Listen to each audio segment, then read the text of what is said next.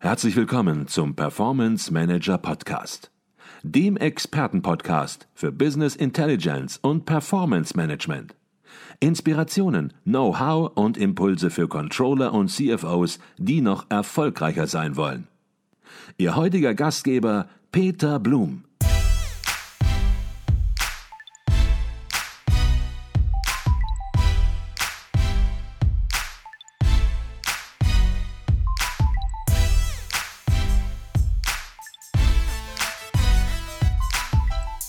Herzlich willkommen im Performance Manager Podcast. Mein Name ist Peter Blum. Bei uns am Telefon ist Professor Dr. Nicole Jekel. Neben ihrer Lehrtätigkeit als Professorin für Controlling an der Beuth Hochschule für Technik in Berlin ist sie Autorin für das Controller Magazin, der auflagsten, stärksten Fachzeitschrift für Controller im deutschsprachigen Raum und das offizielle Organ des Internationalen Controller Vereins.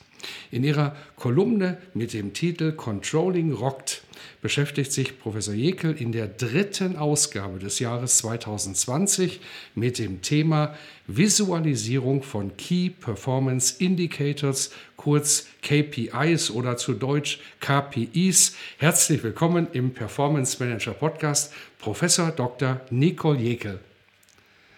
Ja, danke sehr. Schön, dass Sie sich die Zeit nehmen, heute Nachmittag zu einem ganz, ganz spannenden Thema zu sprechen. Ich stelle mal am Anfang eine ganz, ganz einfache Frage und vielleicht ist es Sie auch nicht so einfach. Was verstehen Sie ganz konkret unter KPIs? Kennzahlen kennt jeder, aber was ist ein KPI?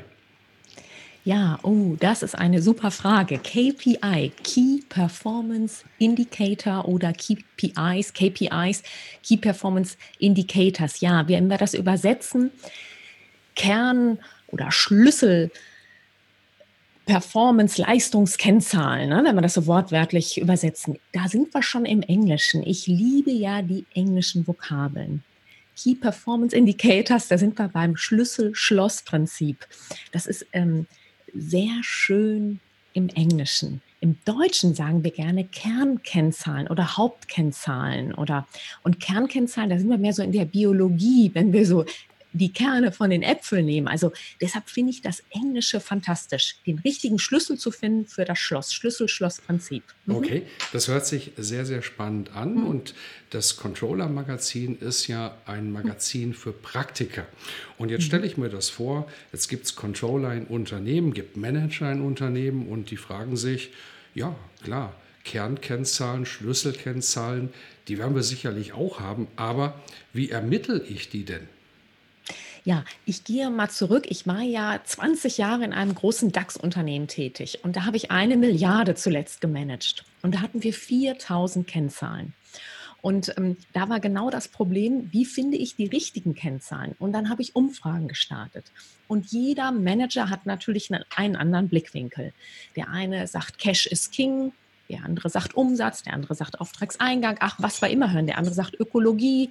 Und ähm, das ist ganz schwer, die richtigen, wichtigen Kennzahlen zu finden. Wir haben es dann verdichtet. Und ähm, da hat Neely einmal sehr schön gesagt, 20 is plenty. Das ist mal wieder jetzt im Englischen, aber also 20 ist genug.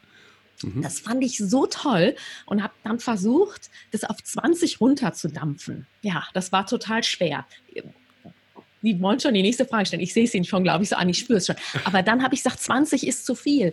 Denn wenn wir, ich finde es mal gut, wenn wir die Hände nehmen, wäre es doch schön, wenn wir 10 hätten. Weil ich finde, wenn ich 20 Kennzahlen habe, dann muss ich ja, wenn ich das mit den Fingern oder Füßen zählen will, dann muss ich ja barfuß immer rennen, damit ich dann auf 20 komme. Und ähm, als wir dann 10 Kennzahlen hatten, dann habe ich gesagt, ach, das ist zu viel, wir müssen es runterdampfen. Versuchen wir mal fünf hinzukriegen. Und wir haben es dann am Ende auf fünf Kennzahlen runter eingedampft. Aber das ist ein ganz schwieriger Prozess, denn die Relevanz ist das Wichtigste. Was ist eine wirklich relevante Kennzahl? Und ähm, wie zahlen andere Kennzahlen auf diese Master-Kennzahl dann ein? Also und das ist, das ist echt total schwer, das hinzubekommen. Mhm. und in schwierigen Zeiten merkt man das, die wir ja gerade haben. Da sind nämlich die Ampeln alle vorne rot. Und wenn die nicht rot sind, dann habe ich die falschen Kennzahlen. Genau. Mhm. Okay, jetzt haben Sie gesagt, Relevanz ist wichtig und so mhm. mal ergänzt. Es gibt richtige Kennzahlen, richtige KPIs und möglicherweise eben auch falsche KPIs, auf die man schaut. Mhm. Gibt es jetzt eine Methodik, eine Überlegung, wie man ja logischerweise auf richtige KPIs kommt und nicht hinterher auf falsche KPIs guckt, die einem hinterher nicht das signalisieren, was sie signalisieren sollen, nämlich eine Steuerungsinformation fürs Unternehmen? Ja, das stimmt. Ich finde richtig falsch, finde ich als Begriff nicht so toll, denn so richtig falsche gibt es ja eigentlich gar nicht. Das ist immer nur ein anderer Blickwinkel im Wort richtig steckt ich drin.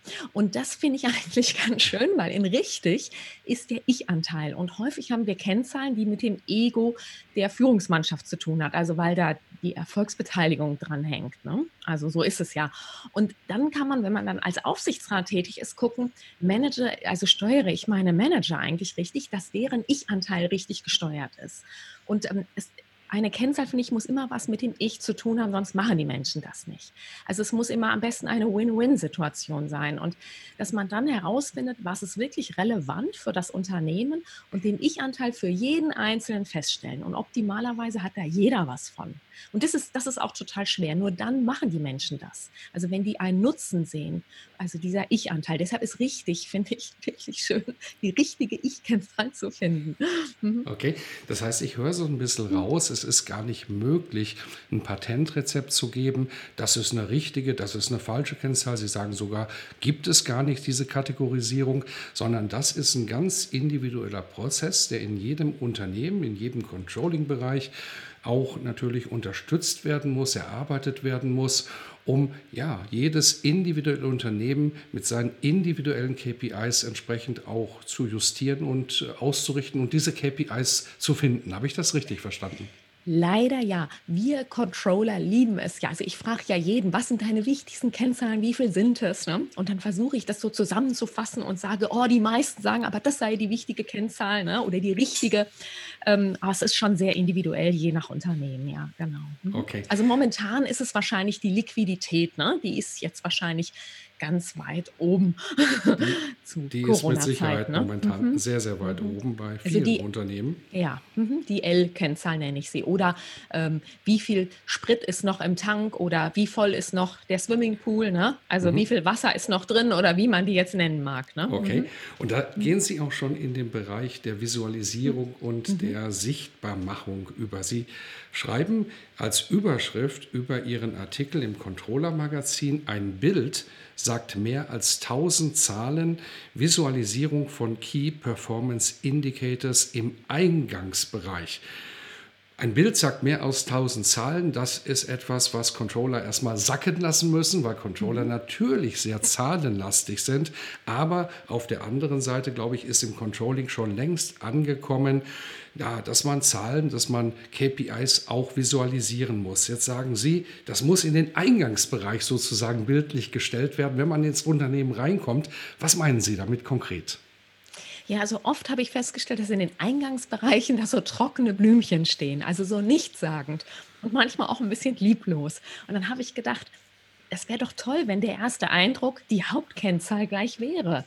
Also die KPI, also die, der KI Performance Indicator überhaupt. Und ähm, das haben einige Unternehmen sehr schön gemacht. Zum Beispiel die Daimler Group in Berlin. Die hat zum Beispiel die Leadership-Kennzahl einmal vor, vorne im Eingangsbereich sehr schön visualisiert. Da haben die dann ähm, eine Skalierung gemacht von 0 bis 10 und haben dann Nägel in die Wand gehauen und dann konnte jeder, der vorbeikommt, mit einem Seil dann seinen Wunsch eintragen, wie er das einschätzt, wie die Kennzahl sein sollte und wie er sie wohl schätzt, wie sie in Wirklichkeit ist. Also das, das ist ganz schön. Man hat sich also mit der Hauptkennzahl auseinandergesetzt. Dann hat Jörg Knoblauch, Professor Dr. Knoblauch, ähm, hat schon vor zehn Jahren, also ich habe nochmal nachgeguckt, hat er so Plexiglasröhrchen aufgestellt und dann Golfbälle reingeworfen für seine Umsätze. Also Jörg ist mal wieder der Zeit voraus gewesen. Also der hat das schon, der macht das schon seit zehn Jahren. Also wo ich sage, es sind auch teilweise alte Methoden, aber immer wieder neu erfunden und gut, sehr gut. Ja, mhm. Er hat das sehr schön visualisiert und feiert dann auch entsprechend diese Umsätze, die dort generiert werden. Mhm.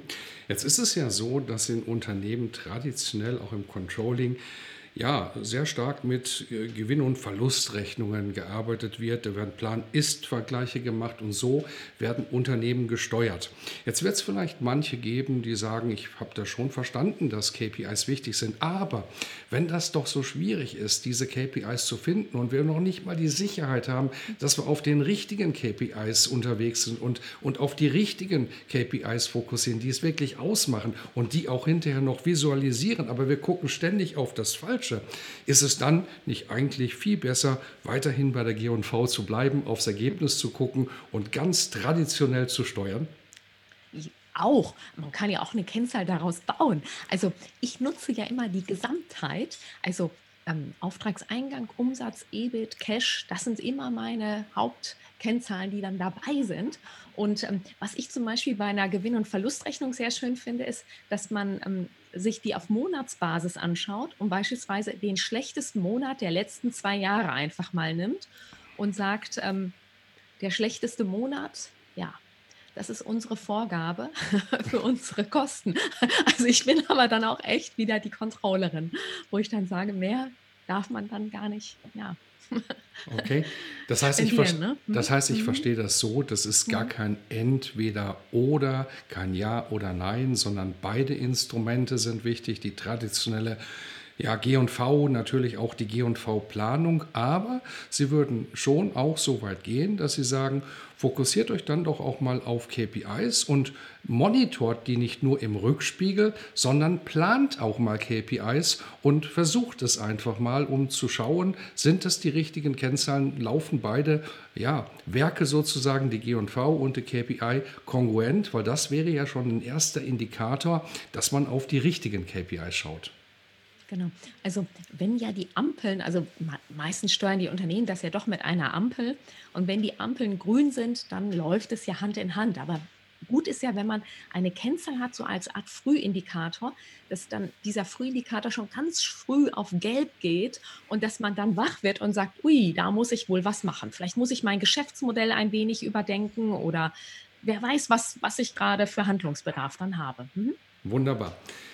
Frau Professor Jekyll, Mal wieder ein ganz spannender Impuls von Ihnen, natürlich auch mal wieder in dieser besonderen Art und Weise ähm, entsprechend präsentiert, so wie wir das ja auch erwarten in der Kolumne. Das soll kein Mainstream sein, sondern da sollen ein paar, ja, vielleicht auch verrückte Gedanken hier und da mal sein, dass mancher denkt, Mensch, was schreibt die da? Aber eben dadurch auch auf neue Gedanken kommen, um etwas mal auszuprobieren und nicht immer das Gleiche zu machen. Von daher herzlichen Dank für diesen spannenden Artikel. Sie möchten noch was sagen oder habe ich, äh, ich das falsch sagen, verstanden? Genau, genau, das macht mir auch total viel, äh, viel Spaß jedes Mal. Echte Freude. Also ich freue mich auf unser Interview jedes Mal. Ja. Wunderbar und das werden wir ja auch noch dreimal in diesem Jahr mhm. haben, denn es kommt sechsmal heraus, das Controller-Magazin. Und heute sind wir bei Magazin Nummer drei im Jahre 2020. Herzlichen Dank für dieses spannende Gespräch.